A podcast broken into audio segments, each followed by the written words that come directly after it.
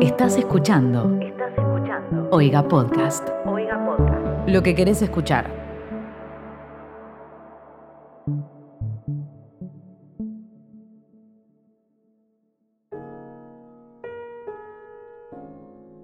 ¿Arrancamos?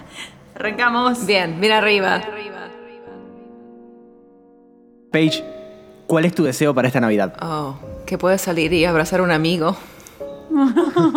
Beautiful. No, eh, bueno, mi sueño para esta Navidad es el año que viene poder viajar a Singapur a conocer a mi futura sobrina. Nice. Estoy muy, muy emo. ¿Clement también va a tener una hermana? Clementina va a ser hermana mayor. Ay, primicia de peli Christmas. Es como que sí. Así que nada, es muy básica mi, como ese mood mío, pero bueno, tengo que, Y pero es muy puro también. tengo que Sí. sincerarme. Es lo más importante que puedes Está desear, muy bien. Realmente. Este podcast trae buenas noticias. Es verdad. Por favor, Bien. vengan, vengan noticias, cáiganse del Cáiganse, cielo hacia vengan, mí. vengan.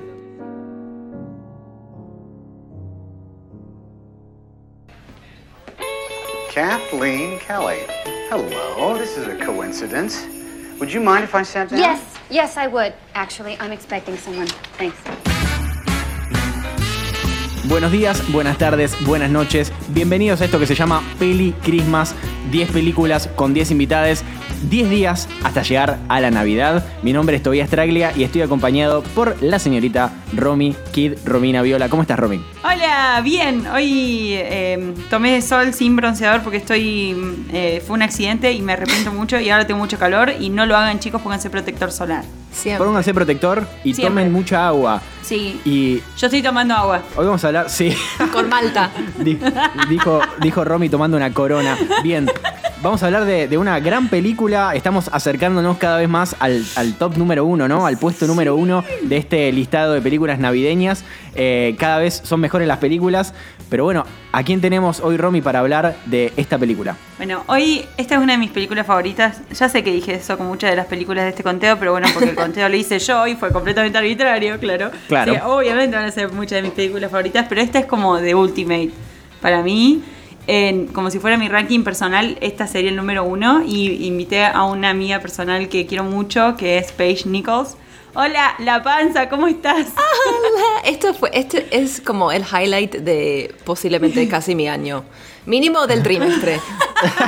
Así que Hermoso. me levantaron el ánimo, chicos. Tipo, fue la excusa para volver a ver la peli, como para Ah. entrar en tema. Mm, Eso, eso queríamos, como con este podcast eh, gran- Literal. Claro, lo que queremos es esparcir el espíritu navideño, una película a la vez, eh, porque personalmente es algo que nos gusta hacer, como entrar en clima de diciembre, nuestros cumpleaños, toda esta movida, y nada dice eso como Nora Ephron, así que estamos muy contentos de tenerte. Sí, sí, un suspiro, Literal, un minuto el- de silencio por Nora Ephron. Literal, el objetivo de este podcast es, es esparcir ¿no? el espíritu navideño que tanto nos hizo falta este año. Sí. Eh, como dijiste antes, Paige, que lluevan las buenas noticias. Sí. Y ojalá que así sea. Pero mientras tanto, están lloviendo mails. Así que, ¿de qué peli vamos a hablar, Uh. Romy? Vamos a hablar de You've Got Mail. Es la peli Tienes un email de marzo de 1999. Tienes un email. ¿Tienes un email? Acá le decimos Perdón, así. chicos, no voy a dejar de ser esa persona porque, bueno, es como que tengo con Y qué, tipo, pero perdón. Claro. Tengo muchas preguntas para hacerte porque Claro, hay algo que... libremente. Vamos, a, vamos a poder explotarte mucho porque tus navidades han sido culturalmente muy distintas a las nuestras. Exacto. Muy- mucho más parecida a la de las películas. Em, Sí. Pero sí, te quería decir que eh, vi esta peli con mis papás eh, hoy, o sea, la vi 100.700 veces, ¿no? Pero hoy la vi de nuevo con mis papás y siempre dicen tienes un email. Email. Email. Email. Email. Email. no, Email. la final. Y ellos dos, o sea, pronuncian bien el inglés, pero es el tienes un email es como una cosa clásica de nuestra casa. Es como. Tienes el- un email aparte. Amo. Tiene un email. Tienes un correo electrónico. Creo que así la promocionaban tipo en, en Telefe. Amo. Tele 8 se llama acá en... Te ha llegado un correo electrónico. Con Meg Ryan y Tom Hanks. Con Meg Ryan. Margarita Ryan y Tomás Hanks. Tom. Bueno, Te tenemos que... Empezá con las preguntas todo. Tenemos, claro, tenemos que explotar eh, eh, esta persona que tenemos hoy, porque si hay algo de lo que hablamos a lo largo de todos estos episodios, es de la gran diferencia que hay entre la manera en la que vivimos los argentinos la Navidad, porque obviamente sudacas y que estamos eh, en, clima, en clima cálido, hace calor, Sí, está para pileta. sí. Y la diferencia que hay entre lo que nos educa culturalmente, que son las películas y las series, eh, la mayoría de Estados Unidos, o por lo menos de otro hemisferio en el cual en Navidad hace frío, y toda la Exacto. temática navideña está como decorada o está eh, hecha en base a, a la cuestión de que hay nieve, de que hace frío, los renos. Papá Noel abrigado. Exacto. claro, acá Papá. Noel come Viteltoné en Bermuda. y se mete a la pileta la- después de 12. Este podcast casi se, casi se llama Navidad Sudaca, eh, era otra posibilidad, pero bueno, Qué nada. fuerte. ¿Cómo, ¿Cómo es tu experiencia, no? ¿Cómo es esa dicotomía entre la Navidad? Porque tenemos que contar que Paige no es argentina. ¿De, de, de dónde sos? Claro, por más que no se hayan dado cuenta por su acento, porque habla, habla más argentina que nosotros. No, por mi nombre. Amo tu única. acento. Bueno, yo soy eso, Paige, la Page, la panza, la página, y soy de Washington DC.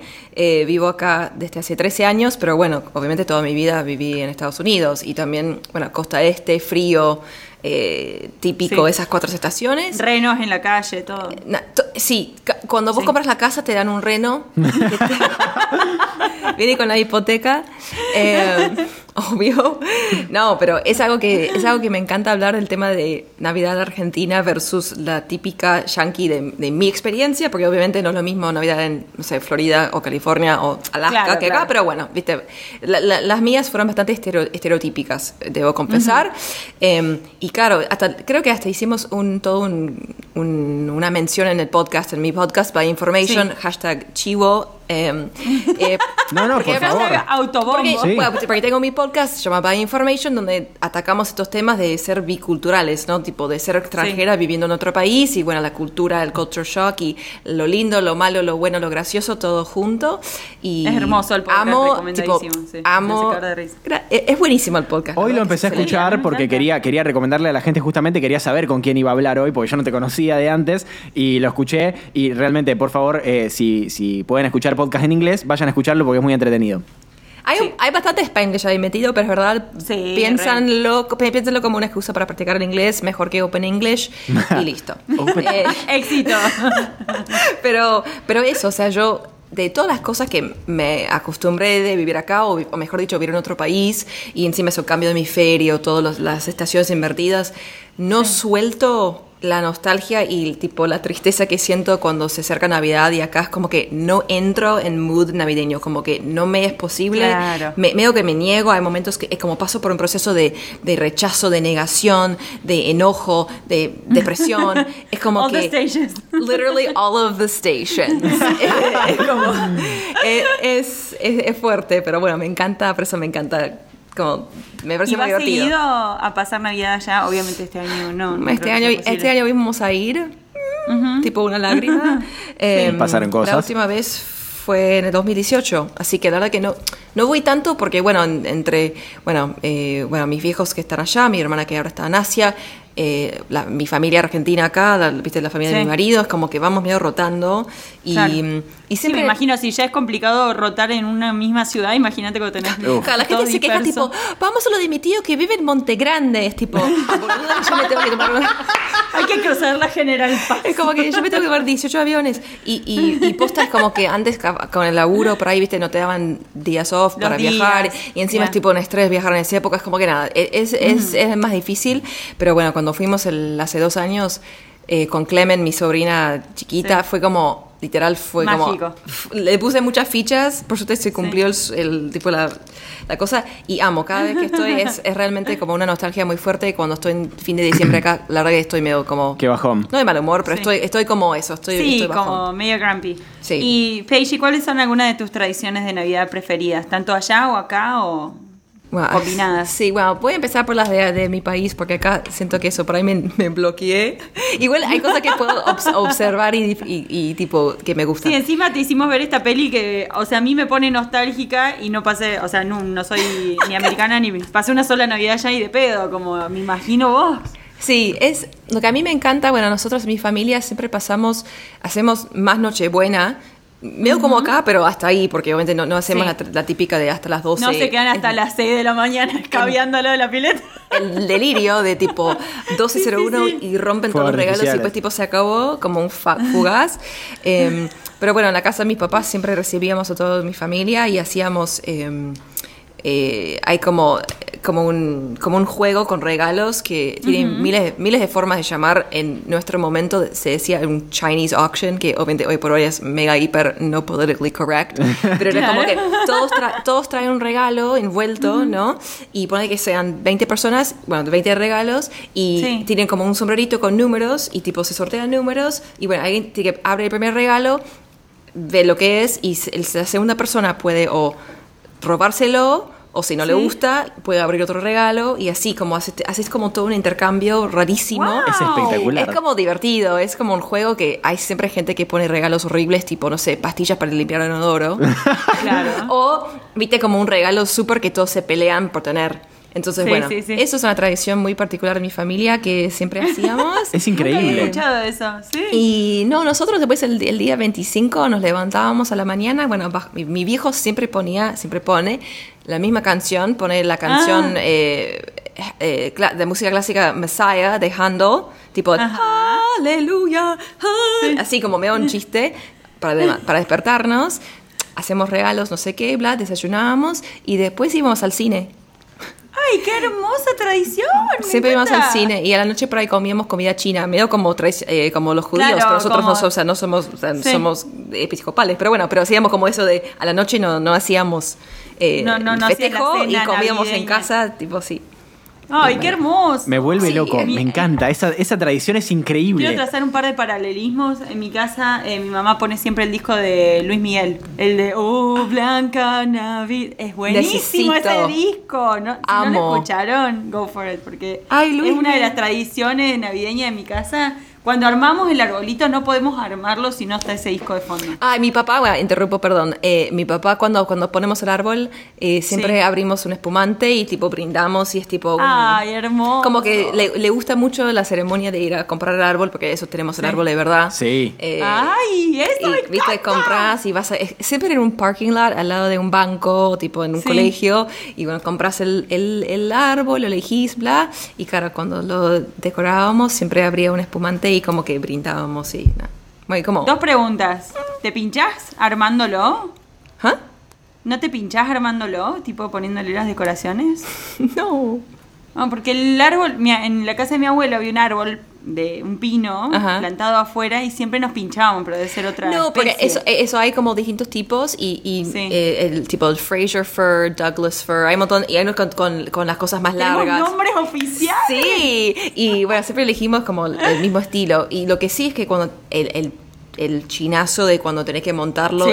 en, en, un, en el stand, Sí, como que pones el base. tronquito, ¿viste? La- En la Sí. base con los tornillos, y ahí, viste, es como que eh, siempre es un tema de logístico, lo- un tema logístico de que no, que no esté inclinado, viste, como que, que, esté- que quede Sí, sí. bien, pero... ¿Y chorrea?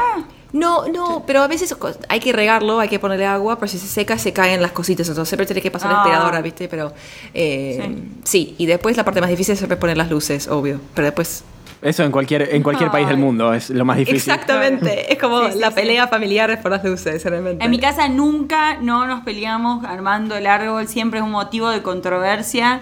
Eh, lo único que no discutimos es el, dis- el disco de Luis Miguel que va de fondo. El resto, eh, algunos quieren poner solamente dos colores las bolitas, otros, eh, mi mamá, como que pongan todas, las que están todas rotas ahí atrás.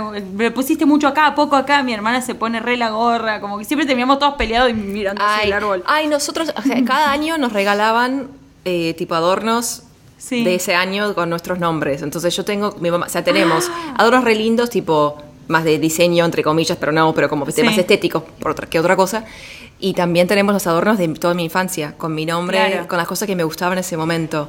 Y es muy lindo, porque abrís la caja, es como que tenés toda tu infancia ahí, y te juro que es como... Todos los recuerdos. Como que te Ay, ponen- qué lindo. entonces, bueno, siempre decimos, bueno, ¿cuáles ponemos? Y tenemos unos graciosos, unos como de con comida, tipo, we have a pickle ornament, Romy, eso te va a gustar. Uh, es como un like it, pickle yeah. con brillo, no sé, es increíble. Eh, Pickle rake. Pero eso de, de- de tener, eh, que- que claro, como el- la, la temática del árbol, a veces mi mamá le salía salía eso de este año va a ser solamente silver and gold, ¿viste? Como Sí, ya- exacto. Hermoso. Y, y está Sí. bien, eh, es muy lindo, pero también, ¿viste? Uno le agarra las También me ganas de- gusta el árbol quiche, el árbol trágico, Sí. tipo Con la- el todo. Papá Noel plateado con la barba así. Sí, un Papá Noel chino, bien me chino. Sí, que te salió de tipo del container de este, no sé, el que estaba en la- el puerto hace dos días. Esto, todo lo que contás es muy hermoso y claramente se entiende por qué extrañás, ¿no? Y por qué tenés esa nostalgia Sí. de volver a, a volver a tu país, porque si bien nosotros intentamos, nunca, nunca va a ser lo mismo. Eh, es hermoso todo lo que contás, realmente fantástico. Va a ser el año que viene. Será, esperemos, sí, vamos a cruzar los ¿Sabes lo dedos. que va a ser, no? Están todos invitados. Ay, por favor. ¡Yay! Romy, cocinas vos. Sí. Sí. Sí, Después de ver la foto de esa tuya, de tu papá con el pavo, no voy a cocinar. Yo preparo el gin tonic. Eh, yo. qué bien el, qué bien el, el pavo, ¿no? Es algo que descubrí, o sea, solamente lo probé en Estados Unidos y es algo que me vuelve loco, me encanta. Acá nunca comí pavo. Ay, muy bien.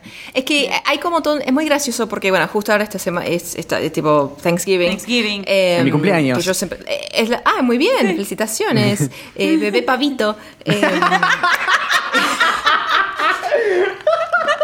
Eso te lo va a robar mi vieja, me va a decir así por el resto de mi vida. ah, Para muy siempre. bien.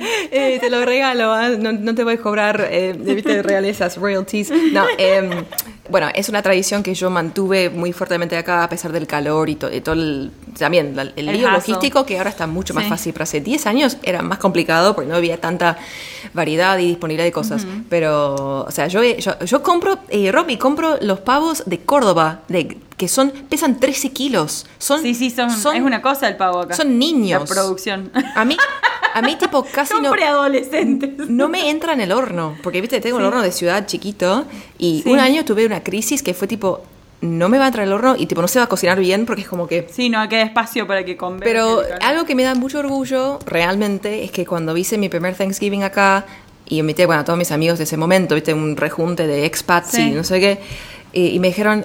Yo siempre odié el pavo porque viste, siempre se seca, porque es difícil cocinarlo bien por el tema de si compras uno muy grande, dry eh, meat. eh, dries out.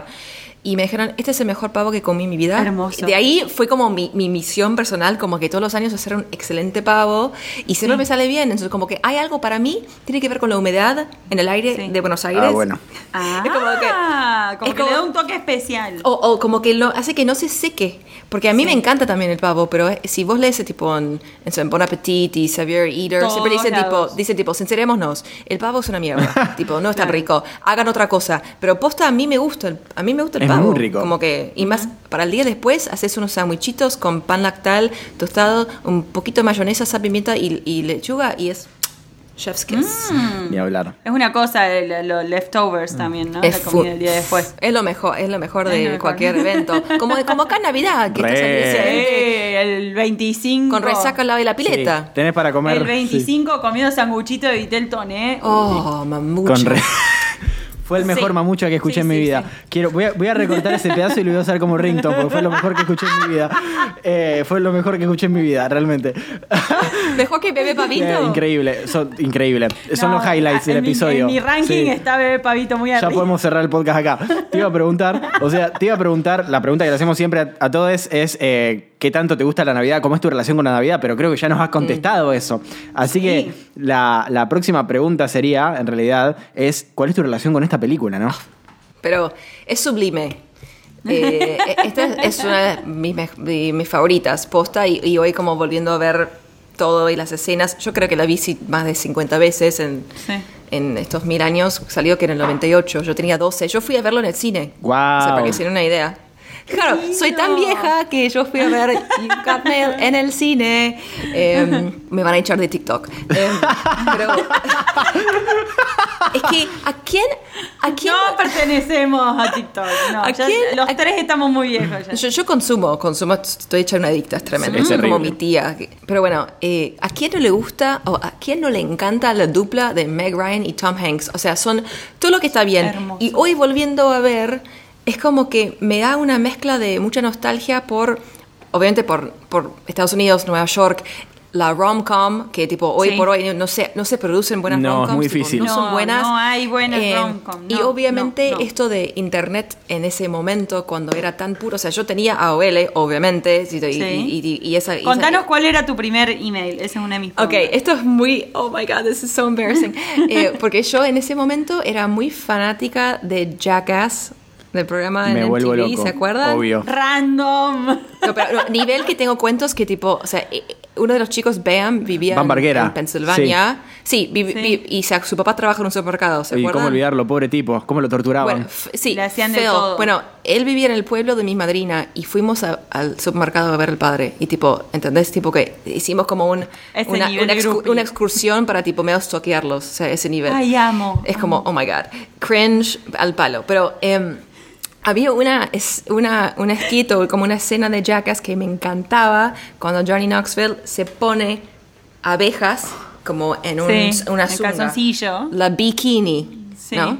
Entonces, mi primer screen name era Bikini, tipo B Increíble. E Kini 109, porque amaba 109, I don't know why. Ahora es un buen colectivo, ahora que lo pienso, pero en ese momento no sabía. Es que va al correo La central. vuelta de la vida. Es que va al correo central, es buenísimo.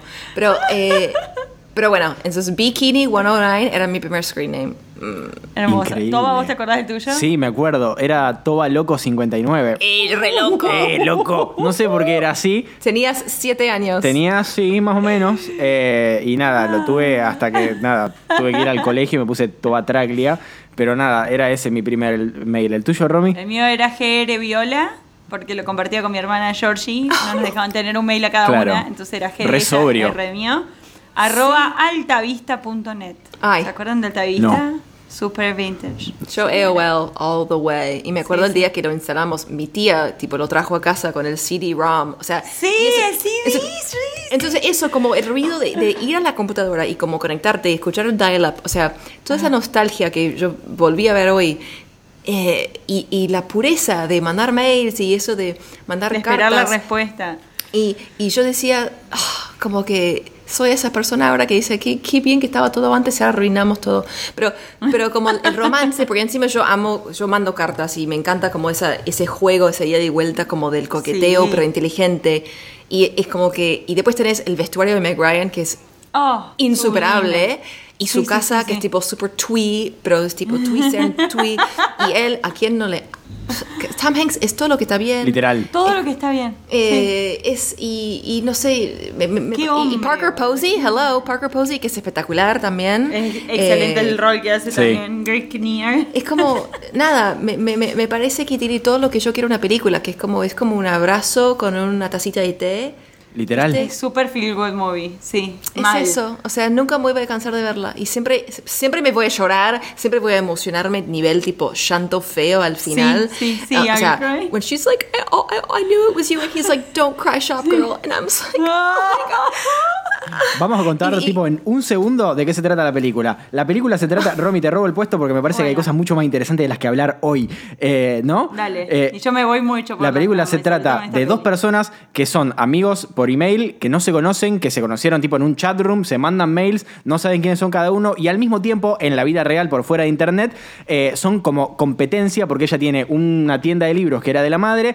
de, de libros infantiles. Él es como el hijo del dueño de una cadena gigantesca de, de libros que los venden baratos. Le construyen una super librería cerca y nada, es como que es la competencia entre la librería de, barrio y la eh, Amazon. Claro, y la librería gigante. Vos sabés que hoy me acordaba cuando estaba, estaba viendo la película y me intentaba, intentaba acordarme si había podido entrar a alguna librería cuando fui a Nueva York en el 2017 y a la u- me acordé que la única a la que entré fue una de Amazon, no vi otra. Sí entré a una tienda de cómics, me dejé toda, todo el aguinaldo ahí. Barnes and Noble, o tipo, Sí. en mi momento era Borders. Borders era como el Fox Books, como de la peli, como era como el Ah, Superstore. eh.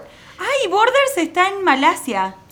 En- yo en Malasia Es como Borders. Tower en Japón, no se muere. Me encanta. Qué Increíble. random, sí, ahí vivo en Asia. Claro, y, y qué, Em, y qué triste ir a un, como un bookstore de Amazon es como bizarro, como que no sé, siento lo sé Es rarísimo, no se siente bien. Yo amo el. Hay un lugar No. en. Hay un lugar en Brooklyn que se llama Books Are Wonderful. Sí. Ya. Bueno, Ujú. Ese me encanta. Me encanta, me encanta. Si no me equivoco, esa librería es en la que está basada un poco la de ella en esta película.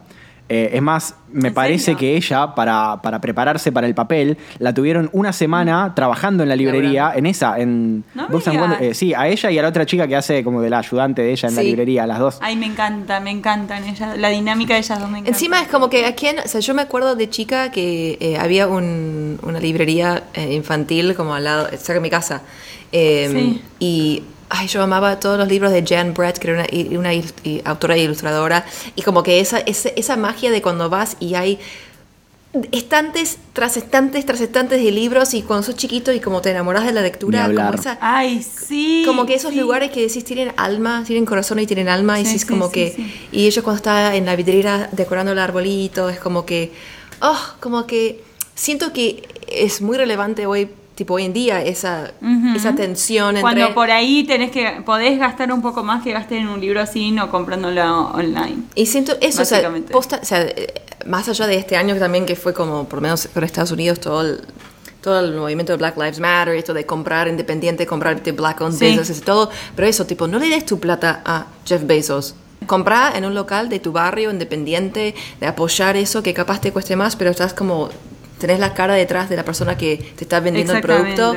Y es muy loco pensar que 22 años después sigue siendo mega, mega vigente como... Sigue siendo muy relevante. Y aparte, no sé si sabías Sí. que vivís, literalmente Buenos Aires es la, la ciudad con mayor cantidad de, eh, de, biblioteca- de- de bibliotecas, de librerías, Librerías. eh, per cápita del mundo. O sea, Sí. es Mirá. increíble. Sí, Sé eso. que tiene la más linda de todas, que es la del Ateneo. El Ateneo. Pero a mí hay uno en la calle Libertad, li- entre Arenales y Juncal, que es Sí. nada, de libros antiguos y es, es un espectáculo. O sea, vos pasas por ahí y es.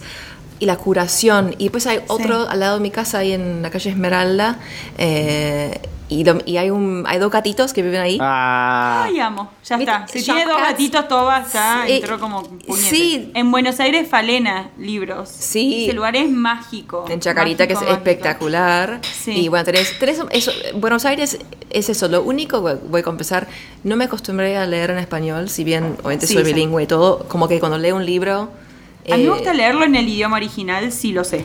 Sí, pero ah, sí, y, y, y pasa con algunos libros en español, pero me siento siempre más cómoda. O sea, por ahí es como porque descanso mi cerebro. Tal cual. Pero me encanta, Claro. pero me encanta ir a cualquier librería acá y ver todo. Siempre me, me, me pareció increíble lo how well read la gente es acá, como en general. Me encanta que estemos hablando de libros porque es algo de los que más me gusta en la Tierra. Y mi autor favorito es Stephen King. Entonces, eh, pero tengo, tengo literalmente todos los libros. Y hay algo que me fascina también entre la diferencia entre los libros en inglés, los originales cuando salen allá en Estados Unidos y los que salen acá.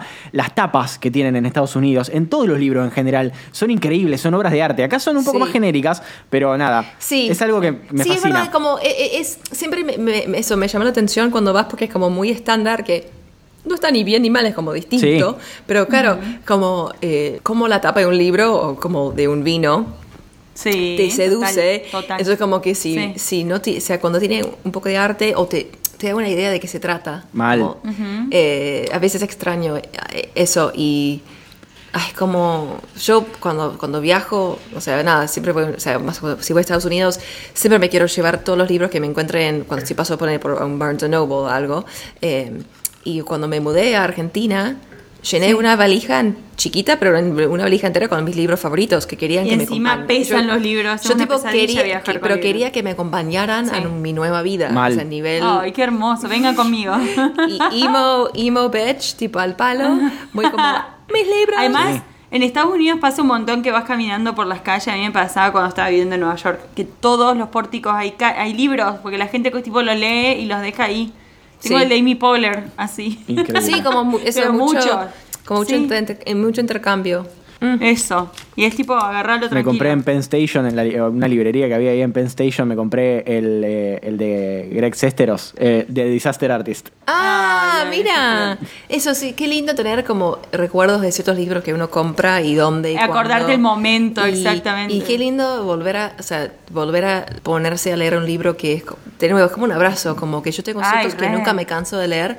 Y bueno, justo un amigo mío, se, un inglés que vivió acá como 20 años, se está volviendo a, a Inglaterra y vendió toda su biblioteca. Y eso es escritor, así que tiene tenía como un documento de 18.000 páginas y me entregó el viernes pasado y fue como, ah, como que Paquito nuevo, ¿viste? Como que Ay, por favor, Navidad. Porque Sí. yo, yo tengo mi Kindle que como último recurso, porque como acá sé que puedes comprar por en, en Book Depository y demás, pero viste, te satisface la- las ganas de algo más instantáneo, Mal. pero qué lindo tener libros. Además, viajando, físicos. el Kindle te salva la vida. Por eso, Porque si cuando no, viajando es lo más, es la única manera. Sí. Pero qué lindo tener, como que yo amo estar rodeada de libros. Mm. Re. A, a mí algo que me gusta mucho hacer, eh, que decías recién de re- acordarte el momento que lo compraste, es...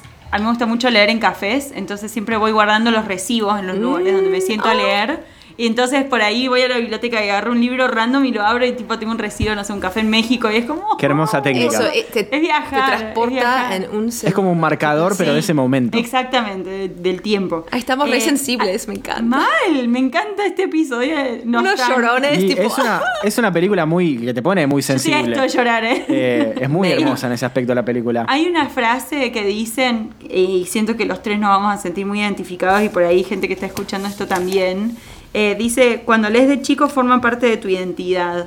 Entonces yo les quería preguntar a ustedes cuál fue un libro que leyeron de chicos que formó parte de su Uh, identidad. Paige, contesta primero. No. Yo tengo el mío muy en la punta de la lengua, así que si quieren contestar. Sí, empezá vos, porque tengo varios y voy a, voy a ver que se sube. El mío es, eh, bueno, obviamente Harry, todo lo que sea Harry Potter, pero eso fue más adelante. Yo ya tenía como 11 años, eh, me hicieron mucho bullying por leer Harry Potter, pero ya era como más fuerte. Y era más fuerte gracias a un libro que se llama Papaito Piernas Largas, Daddy, Don- la- Daddy Long Legs. Sí. Que, ¿Lo conoces? Sí. Es como un libro medio random. eh, a mi mamá le había gustado mucho cuando era chica, entonces ella me lo regaló a mí y lo leí 780 mil veces. Es de una autora que se llama Jean Webster y se trata de una chica que está en un orfanato y un síndico, tipo un filántropo que, que le da plata al, al orfanato, lee una historia que escribió ella, sacándole el cuero a todos los del, los del orfanato, entonces decide eh, pagarle la universidad. Entonces se va ella, que se llama Judy, en realidad se llama Jeruya Abbott, y la manda a la universidad con toda gente como recheta, como Claro. gente que tiene mucha familia, gente que es como completamente distinta a ella, y como ella, y ella a cambio de la beca, digamos, le tiene que escribir cartas a este cínico que Uh. no tiene que esperar ningún tipo de respuesta. Entonces, el libro es las cartas que Judy le escribe al cínico y toda la, como la adaptación a la vida real después de criarse como huérfana.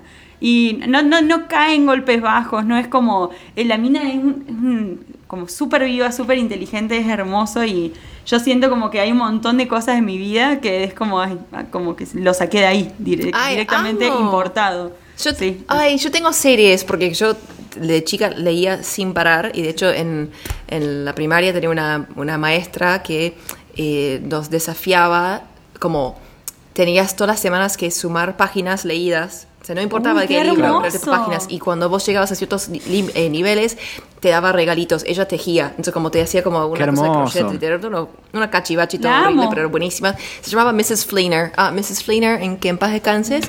Eh, usaba una peluca negra y se le veía que tenía pelo blanco debajo. No, una ídola. Era como muy, muy punk, ahora que lo pienso.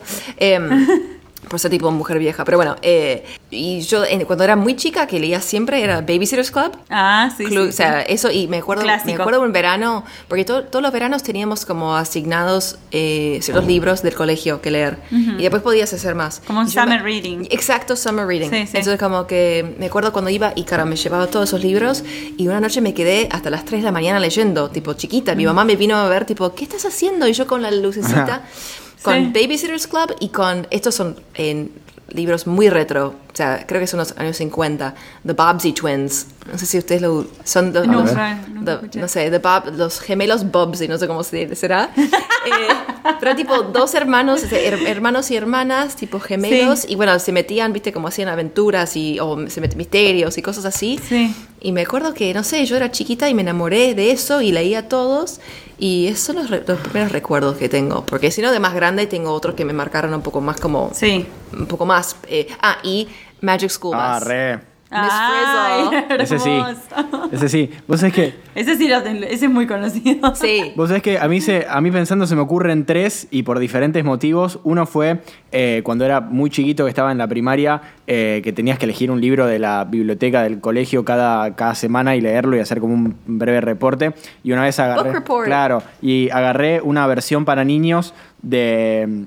Eh, 20.000 leguas de viaje submarino de Julio Verne Ah, y me Julio Verne, encantó sí. mal y mucho después de grande me compré la versión posta de Julio Verne que es un socotroco así bastante difícil de leer pero bueno nada me remarcó ese, ese, ese libro porque me había encantado y después uno que llamaba El caso del videojuego de un escritor argentino que creo que es cordobés que se llama Carlos Schlaen fue el primer libro que leí en una sola sentada que lo terminé Ay, entonces fue Ah, como decir amo esa Sí. sensación. "Uh, ¿qué es esta falopa que puedo terminar rápido? Sí. ¿De dónde? Es como que te Claro. metes en un Es falopa. wormhole y salís, es como. Y después- Pasaron ocho horas. Y después, Weird Flex, eh, el primer libro de Stephen King que leí cuando tenía 11 años, que fue Cell, muy terrible, que fue el primer libro que me hizo entender que las historias podían no tener finales felices. Entonces, Ah, a los epa. 11 años. me remarcó Todo mal ese libro. Eh, Bebé pavito. Claro, cuando terminó dije, no puede ser que termine Te así. quiero abrazar. Si los, Claro. los protagonistas no t- t- tomal estos, ¿qué, qué pasa? Pero bueno, nada, hermoso. Estaba pensando justo en la peli y en los libros y, y leí que a, a la, a la librería de ella eh, en realidad es un, es un negocio de antigüedades que a la señora que tenía el negocio de antigüedades ahí le dijeron, tome señora, le pagamos las vacaciones, le pagaron dos semanas de vacaciones a Bora Bora. Filmaron todas las escenas, lo convirtieron en una, en una librería infantil y después cuando volvió lo dejaron todo exactamente igual. Hermoso, esas cosas me Hermoso. encantan. Ay, dato de color, iban a usar la casa de mi madrina eh, Me- para, ¿en serio? para Marley, para Marley and Me y no quedó Sí. al final, pero iban a usar su casa que tenía vivía en esto en, en Westchester, en Pennsylvania, donde es como Sí. todo muy campo, todo y una casa espectacular, grande, vieja, con caballos, todo. Y me acuerdo, yo era chica y fue como cuando me enteré fue como ¿Para eso tu casa? ¿Y cómo es? Y me acuerdo que nos contó eso, tipo, ellos cambian todo y si querés te lo dejan, como, como, Sí, lo, como, como- lo cambiaron si querés, o si no lo, lo vuelven a... Lo vuelven. Increíble. Eh, y bueno, y cuando no quedó la casa por H por B, porque no entendí nada, fue como la decepción que yo sentía, tipo, no puede ser. Claro, que- lo pasearon al perrito y el perrito no le gustó, entonces buscaron otra. Claro. Tipo, Pero para, me encanta hora. la idea de que tipo te manden de viaje. Increíble. Vos volvés, no pasó nada. Exacto, qué, qué Por bizarro, ¿no? Sí, no, Quiero es espectacular. Holly- Hollywood, chicos, esto es Hollywood. Yo te iba a decir que, que tantos años de consumir obsesivamente películas y series eh, de Hollywood y de Estados Unidos, siento que me encantaría vivir en Estados Unidos. Eh, la vez que estuve en Nueva York eh, por casi tres semanas, nada, me encantó muchísimo. Pero, ¿qué significó para vos mudarte a Argentina? Ah, no te quiero pinchar el globo porque siempre digo esto a la gente cuando, o sea, además, me, me encanta y, y realmente me encanta que acá en Argentina la gente en general de, de Idealiza de Estados Unidos. más grande sea súper eso como eh, muy fidelizada. No, no, no, no, no, no, no, no, tipo de con la música, la cultura que conozco. Ah, porque sí. a mí, a mí me fue mucho más fácil capaz de adaptarme porque hablo con gente que por lo menos, no sé, es, es, es fan de donde vengo yo. Porque por ejemplo, si no sé, venís de un país donde no saben nada o, o ponen hasta peor que odien a tu país, es como, es- Sí. capaz es más difícil. Eh, pero siempre les digo como, eh, no es lo mismo irte de vacaciones como vivir. Ni hablar. Eh, yo soy muy nostálgica por lo que para mí era Estados Unidos hasta en mi infancia, en otra época. La verdad que hay que ser sincero que hoy por hoy es otro país. eh, y desde que, o sea, en los últimos 5 o 10 años ha cambiado muchísimo. O sea, tiene un montón de cosas buenísimas, ya lo sé, y por eso en Twitter cuando viste la- lo- los hilos de la gente que Sí. se va y tipo comenta de bla. Por supuesto hay cosas que, por supuesto hay cosas que acá no tenemos, como capaz, viste, proyección eh, financiera o más, este- más, este- más estabilidad. Savings. eh, cu- customer service, Trader Joe's, o sea, un montón de cosas buenísimas. O sea, no, no lo niego, obviamente es mi país y siempre lo voy a amar. Eh, pero también, bueno, ningún lugar es perfecto. Entonces yo creo que cuando uno idealiza un país es súper lindo porque no tiene nada de malo y es genial decir, ay, qué lindo sería y cuando te vas tener esa sensación de me hallo, me siento fantástico acá, qué bueno todo.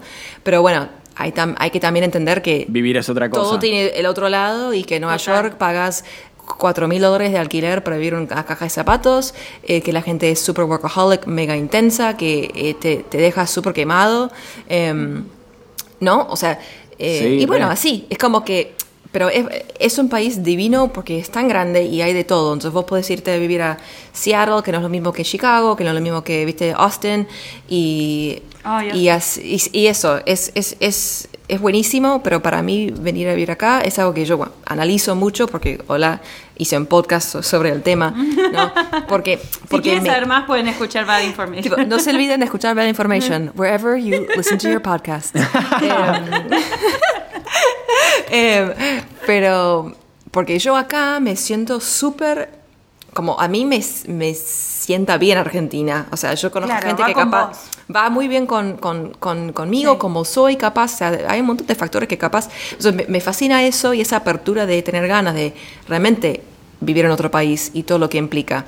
Em, y tengo momentos, o sea, nada, es una montaña rusa, porque capaz, viste, hace cinco años yo estaba en otra y hoy por hoy Sí. es tipo, hoy camino por la ciudad, tipo llorando de alegría, tipo, amo esta ciudad, no la dejo no, por nada, es lo más, tipo, la gente que se va, que están estúpidos, o sea, no sé, es como que tengo eso y después mañana estoy puteando porque quiero devolver algo que compré en Falabella y tipo, no me, no me dejan.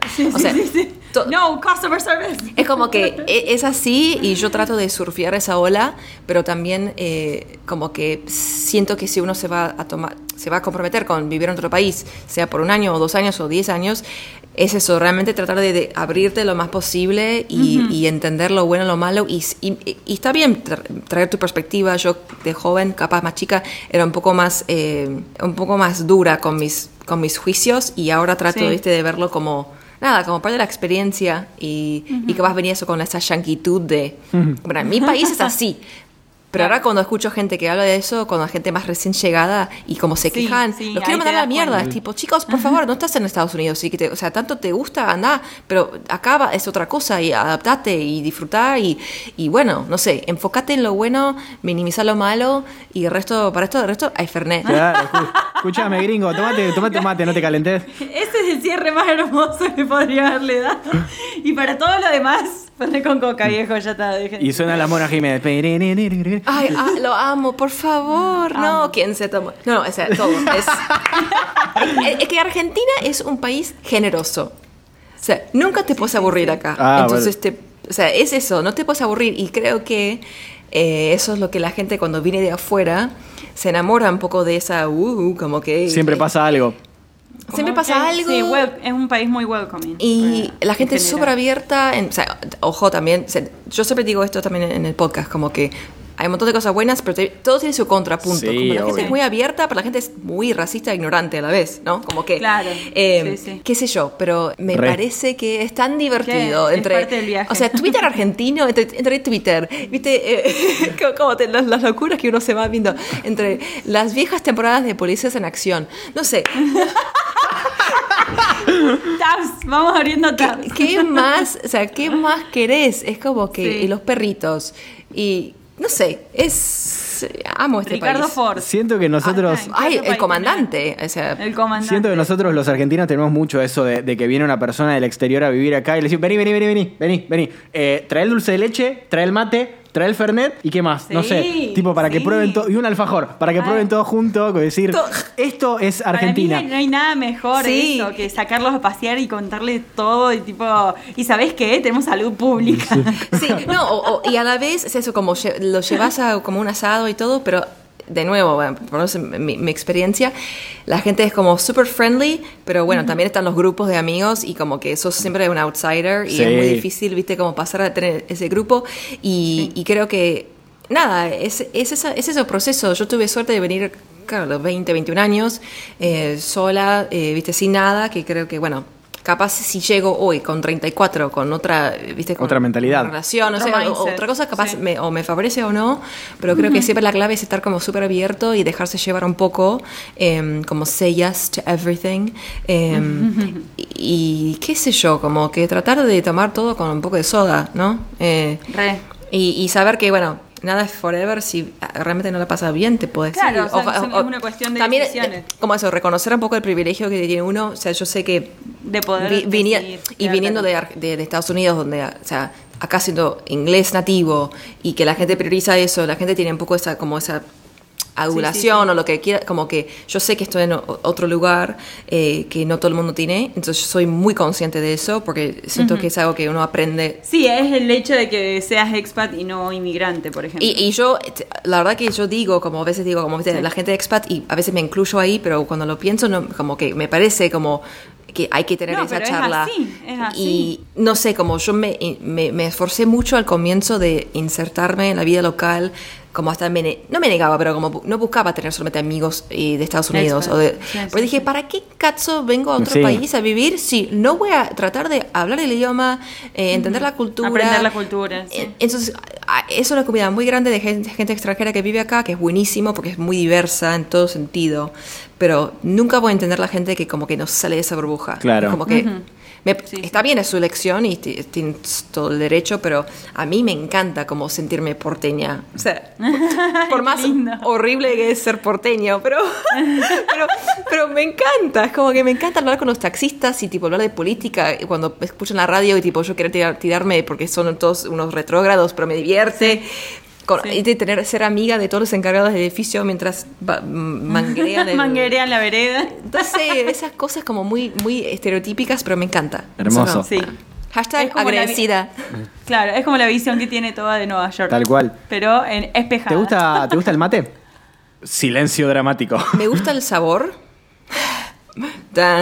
Me gusta el sabor, pero el ritual me parece genial, pero me da mucha fiaca, mucha fiaca y, o sea, tomarlo sola encima, así. Y odio compartir la bombilla, perdón. Sí. Es como algo que no... COVID este año. No, ni siquiera, pero tipo desde 2008, bebé. O sea, tipo, todo bien, pero no tengo ganas de chupetear una cosa de metal con agua tibia con la asistente en recepción ¿viste, de mi oficina mientras ella come Sí. galletitas. Es como que no, nunca, nu- nunca me, pero me parece genial, pero nunca Sí. asumí ese hábito. Claro. Pero sí, o sea, me, a- Yo me cuanto van a matar. más, Yo cuanto tomo más lo pienso, más asco me da, pero no, no puedo. un mate cocido, te acepto, ¿ah? y me encanta. Claro, te iba a decir, Team Mate Cocido. No, no, chicos, chicos, salgan de acá. salgan de Soy re tipo abuelita, no. Canceladísimos los dos. Quiero volver a la película un segundo. Eh, actúa Dave Chappelle. Sí.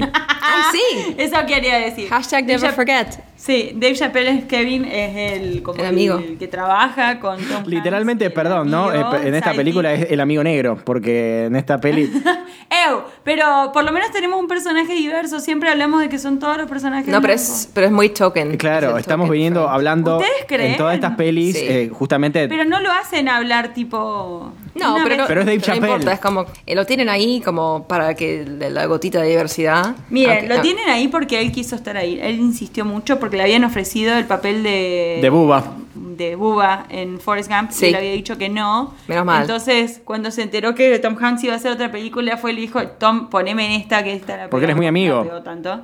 Es buenísimo. Sí, en- entonces ahí lo pusieron. Para contar vos, Romy, lo que tienes anotado, pero tengo mi, mi- mi frase favorita de la peli que quiero decir en un momento. No, era absolutamente era eso lo que. O sea, eras- tu lista de prioridades era Dave Chappelle. Sí, es la, escena de Dave Chappelle diciendo que, bueno, porque ellos dicen que se van a conocer después de un tiempo, no dijimos eso, se están llevando muy mal en la vida real, muy mal en la vida real, pero por, por email se están gustando cada vez más y dicen que se van a conocer, ella lo está esperando a él en un café y llega Tom, o sea, llega Tom Hanks con, con el amigo, con Dave Chappelle, y le dice, mirá la voz, decime si es fea. Esa escena es bastante chota y se lo Sí. perdonamos solo porque es Tom Hanks, pero es como, sí, está buena, está buena. Bueno, Sí. hay cosas que envejecieron Bueno. un poquito mal, pero bueno. Sí, pero Hay un comentario muy fatfóbico, muy gordofóbico cuando, Sí, cuando están almorzando, porque esto, o sea, cuando él se da cuenta quién es ella en la, en vida virtual y cara, ella no. Entonces como cuando, están almorzando y dice, ¿por qué será eh, NY152? ¿Viste? ¿Y por qué 152? Y cara, ella dice, por ahí he's so obese, la, la, la, y tipo hablan y decís, qué, qué horror como este comentario, siendo como una Ese persona sí, gorda no no, puede... bien. Pero ¿Cómo lo am- puede tomar? mi, mi, mi, mi intercambio favorito es cuando, bueno, tengo dos, pero siempre cuando pienso en la película pienso en cuando hablan en el otoño y la sensación Sí. de back to school y dice Que quieren comprar cosas el ramo, de colegio. El ramo de lápices res- frescamente fresh, a bouquet of freshly sharp pencils. Y posta, eso me toca en el cora, porque es como que acá, otoño es back to school, es la sensación que tengo de chica Sí, sí, sí, sí. con los árboles cambiando y mi mochilita y compré todos mis, mis útiles El olor a escolares. plástico de tipo de, lo- de y, la- todos y- los y otoño los y usar útiles. el turtleneck que mi mamá me compraba my turtleneck en my jeans como que tengo como es como muy muy Sí. fuerte eso y después me encanta la escena cuando están en el como en- como un cóctel y, y él se lleva todo el caviar Caviar. como que Eso es como la evidencia de que es una bosta de persona. Claro, Como, porque ¿dónde claro, y she's like, what are you doing? What are you taking that caviar? Y como que él se lleva todo y pues se encuentra con los con sus parejas. Esa Sí. escena me encanta, no, no. Y- Esa escena es muy, eh, es muy parecida a la de cuando Harry conoció a Sally, sí, que también, bueno, de otra peli que casi va a esta lista, pero... es icónica, icónica. Eh, icónico, mal. Eh, que también tienen esta escena de que me parece que es muy Nora Ephron y de sus círculos, de eh, citar un artículo y que está la persona ahí como, ay, nadie cita mis, mis artículos, o pienso, pienso que nadie lee mis artículos, y eso seguro que es ella así como escribiendo. la Me sentí muy identificado con ese señor, no sé por qué. Fue tipo, ay, lo quiero. Pobre Greg Kinnear. Ahí están, ahí Eh, están ¡Ay, yo lo odio! Es lo tan horrible. Eh, pero ¿sabes qué me pasó a mí? Yo me identifiqué un montón con la novia de él, hasta, hasta el ascensor. Pero toda la primera parte que ella está así toda acelerada y tipo, dame café, dame café. Como, esa dije, ay.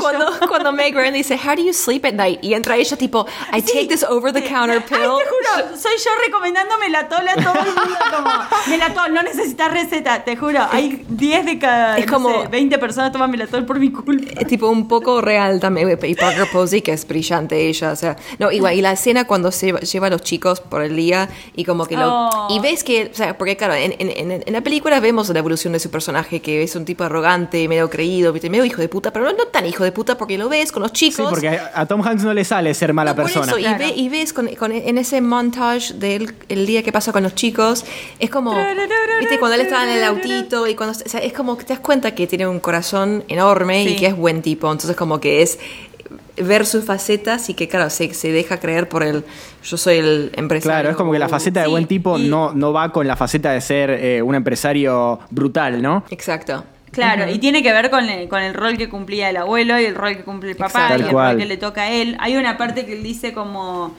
eh, el papá dice como esos hippies, no sé qué cosa, y él dice, readers, dad, they're readers. Como, Claro. Pensalos Sí. como seres humanos. Es como, es como capaz es este conflicto de la en ese momento la nueva generación de empresarios capitalistas Sí. de como tengo un corazón es como que también se puede capaz de, de- discutir esa línea o extrapolar mucho pero yo prefiero pensar en la escena cuando él dice if we like si nos hubiéramos conocido sin ser Ay. enemigos Eso es tremendo. and he's like would you like to get a coffee drinks go to a movie for For- as for long as, we, both, both shall Porque con live." cuántas personas, por cuántas personas te habrá pasado, ¿no? Eso de pensar si nos hubiésemos conocido en otras circunstancias. Que, que es algo que también pasa, pasa en otra película de, de Tom Hanks, que es una de mis películas favoritas, que es The Green Mile, de Stephen King. eh, cuando él está hablando con el, con el jefe indio que está preso y le dice si, nos, si tan solo nos hubiésemos conocido en otras circunstancias. Me parece que es un concepto muy, muy hermoso y nada, muy nostálgico. Pero bueno, hablando de cosas divertidas, podemos hablar de, de- del- del Instagram de Tom Hanks, que no sé si sabían que ahora ya no lo hace tanto, pero al principio eran todas tipo, las medias? no eran me- medias, guantes, cosas perdidas en la calle. eh, lo amo y que aparte él, como el personaje un poco de Eric Kinnear en la peli, él colecciona máquinas de escribir. Sí. Literalmente un indie. Es un indie. Ay, eso lo leí también en, en Internet Movie Database, que toda esta peli está como tra- que traza el paralelismo de las pequeñas eh, compañías y las grandes corporaciones y tal, y que ella usa Mac y él usa Windows. Sí. Y en ese momento eran como las campañas que estaban haciendo cada uno, como que Mac eran los pequeños creadores. Y Eh, Sí, era lo creativo y lo, lo cool Claro. y lo, lo bueno versus lo más cuadrado. Exactamente, corpo. lo corporativo. Hay algo que no dijimos tampoco de la historia de la película, pero bueno, teníamos cosas más interesantes de las que hablar. Algo de lo- lo que no dijimos de la peli es que la idea, la, la historia, es una adaptación. Es una remake. Claro, una adaptación de, de primero una obra de teatro. De, Y tenés el dato. Exacto, una obra de teatro húngara, si no me equivoco. Sí, húngara.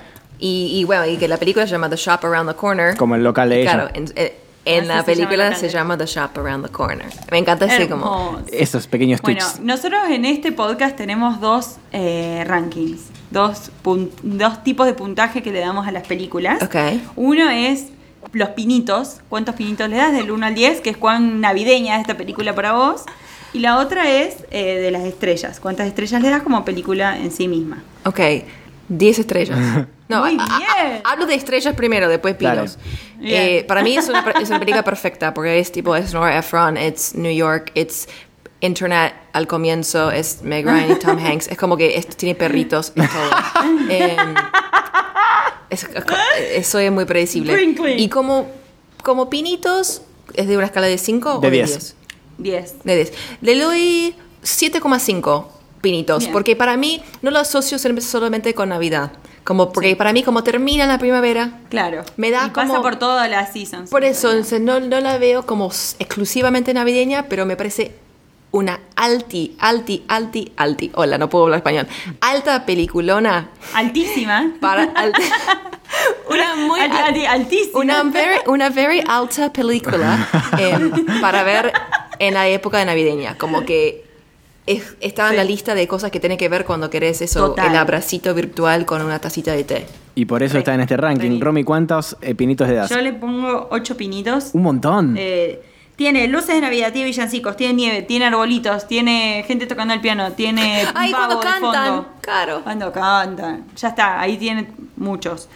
Eh, no tiene tantos como Elf. Vimos Claro. Elf. I love Christmas, Christmas. I love, Explotó, explotó I el love pinómetro. Smiling. Smiling's my favorite. Qué difícil castear a una nena para que cante mal. Ay, pero canta muy mal, el cringe. Y eh, de estrellas le doy 20. A la mierda. Bien, yo de pinitos. Yo de pinitos, aparte no justificó nada, tipo 20. Silencio. 20, ya. Nora Ephron, Nueva York. Chao. No necesito más. Eh, daisies are the friendliest flowers. Punto. El concepto de handkerchief, que es muy de abuela argentina también. Sí, Es muy hay una conexión ahí. Que mi abuela se la sacaba de la manga acá y me decía, tomá, nene. Mi papá sigue usando el día de hoy handkerchiefs. Viendo esa escena ahora es tipo, "Ah, no compartas un pañuelo. Le dice, es como un Kleenex que se vuelve a utilizar. Y el concepto, explicarlo así, es horrible. Es como, no. Es horrible. Bueno, pero está bien para el planeta. Toda la vida usé pañuelo hasta que me di cuenta que era un asco y dije, no, no. Igual es buenísimo, pero cada- mientras lo, o sea, hay que, el proceso de... De tenerlo, sí, no. Hay gente que rehúsa. Pero es, es distinguido, a mí me encanta. Claro. I love monograms, anything, cualquier cosa monogrammed me encanta, así que con las Ay, iniciales. sí, una bata. Bien, como pinitos, yo le doy seis pinitos porque estamos, estuvimos con películas. Qué piqui que sos. Estuvimos- Qué piqui. Estuvimos con películas muy, eh, muy navideñas y yo quiero decirte que tenemos como un par de ítems ya para determinar qué tan navideña es una película. Y nada, después no aparece ningún Papá Noel, por lo menos no, no recuerdo haber visto ningún Papá Noel. Eh, Es como que en ese aspecto la Navidad es muy, eh, está muy eh, desteñida, ¿no? Es De leve. fondo. Accesorio. Es leve, hay adornos y todo, eh, pero por eso le doy un 6, porque está aprobada, porque no el concepto, el, el concepto de la unión eh, está, que es lo fundamental de la Navidad. Y después como película le doy un 8 porque me encantó. eh, y yo siempre digo que el 8 es mi nota perfecta porque el 9 te faltó un poquito para el 10 y el 10 nadie es perfecto. Entonces... Meg Ryan, es su Meg. Ryan es perfecta y Tom Sí, es perfecto, sí. por lo tanto es 20 porque doble 10. Muy bien, ahora Entonces tu voy a doblar mi puntaje y le voy a poner 16. Meg Ryan es bellísima esta película, es, Ah, es sí. increíble lo hermosa que es. Es, es Meg Ryan antes de su. no. Claro. Es en su mejor momento, Es su mejor su momento. esplendor. Y Tom Hanks es una de las personas más puras que hay. O sea, no lo conozco personalmente a Tom Hanks, pero una de esas personas que tiene pinta de ser un tipazo. Más allá de. tipazo. Tiene pinta de ser un tipazo, de dicen, ser una persona muy divertida, buena onda. Y nada, me parece una- un actor fundamental eh, en la historia del cine. Ha estado en películas increíbles y en películas que han marcado mi infancia también. Entonces lo amo a Tom Hanks. Así que nada. ¿Y se dieron cuenta que el COVID no era como algo para preocuparse hasta que le agarró Tom Hanks? Sí. Y, lo lo- Y fueron como tuvo él fue primeros, como. ¡pum! Ahí fue donde dijimos, uh, se picó. Pero después también nos sentimos como, bueno, él nunca deja de ser el héroe de la película porque le sacaron la sangre para empezar a trabajar con los anticuerpos. Sí. Literalmente el héroe. Igual a- encima es igual a mi tío Ale, igual a mi tío Ale. Y a mi tío Ale lo amo un montón, así que. Ah, no bueno, sé. amo. Bien. Sí, sí, sí, sí. Ale, no cambies. Bien, hasta aquí hemos llegado en este nuevo episodio de Pelicrismas con 10 películas, con 10 invitadas para llegar a Navidad, contándonos cada vez faltan menos días. Paige, muchísimas gracias por tu tiempo. Falta nada. Ay, gracias a ustedes, porque obviamente puedo hablar mil horas más de cosas que no son relevantes, pero me encanta escuchar mi propia voz. Y los quiero a ustedes, son también un montón. Estamos seguros de que nos encontraremos en otro ámbito para, para charlar un poco más porque nada, fue, fue genial tenerte acá. Muchas gracias, de verdad, por tu tiempo No en un quiz. y por tu Ay, perspectiva. están ¿no? borrachos ustedes dos, yo soy la única que lo toma en serio. Este es tu trabajo, carajo. No, no estamos borrachos, eh, estamos muy contentos nomás. Muy contentos, muy, muy contentos. Muy contentos, Muy contentos. muy contentos No está ahí baracha. de tenerte acá, Paige. ¿Y querés eh, repetir, por favor, tus redes sociales, dónde te pueden encontrar, dónde pueden encontrar tu podcast, todo lo que quieras eh, publicitar? Este es tu Pod. momento. Es Perfecto, sí. Bueno, yo en Instagram soy La Panza. Eh, La Panza. Mi podcast se llama Bad Information. Y en Instagram es arroba bad.info. Y en Twitter soy página 924. Porque la panza está tomada y alguien eh, no la tiene en uso desde 2012 y Twitter no me la libera. Así que un besito para Twitter. Y escuchen a mi podcast que es Bad Information, que es lo mejor que te va a pasar este año. Eh, bueno, porque este año fue una mierda, así que La barra está muy baja. bajísima. Hermoso. De verdad, eh, Paige, muchísimas gracias por tu tiempo. Ha sido un gusto conocerte, porque no te conocía de antes. Ha sido un gusto conocerte. Eh, fue genial hablar con vos. Y bueno, nada, eso, ¿querés saludar a alguien? ¿Querés decir algo más? Eh, nos vemos en Disney. ¡Eh! Hermoso. Y un beso para mi perro Pocho, que es mi mejor amigo y lo amo mucho. Pocho, si estás escuchando, te Le quiero. mandamos un saludo a Pocho. Gran nombre para un perro. Mi perro se llamaba Pocha. Pocha. Mi abuela se llamaba Pocha. Estamos conectadísimos. Muchas gracias y nos vemos mañana en un nuevo episodio de Peli Christmas. Adiós. Happy Christmas. Candy canes and silver lanes aglow. It's beginning to look a lot like Christmas.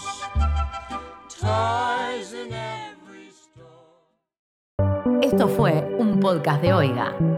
¿Querés escuchar más? Seguinos. Arroba Oiga Podcast.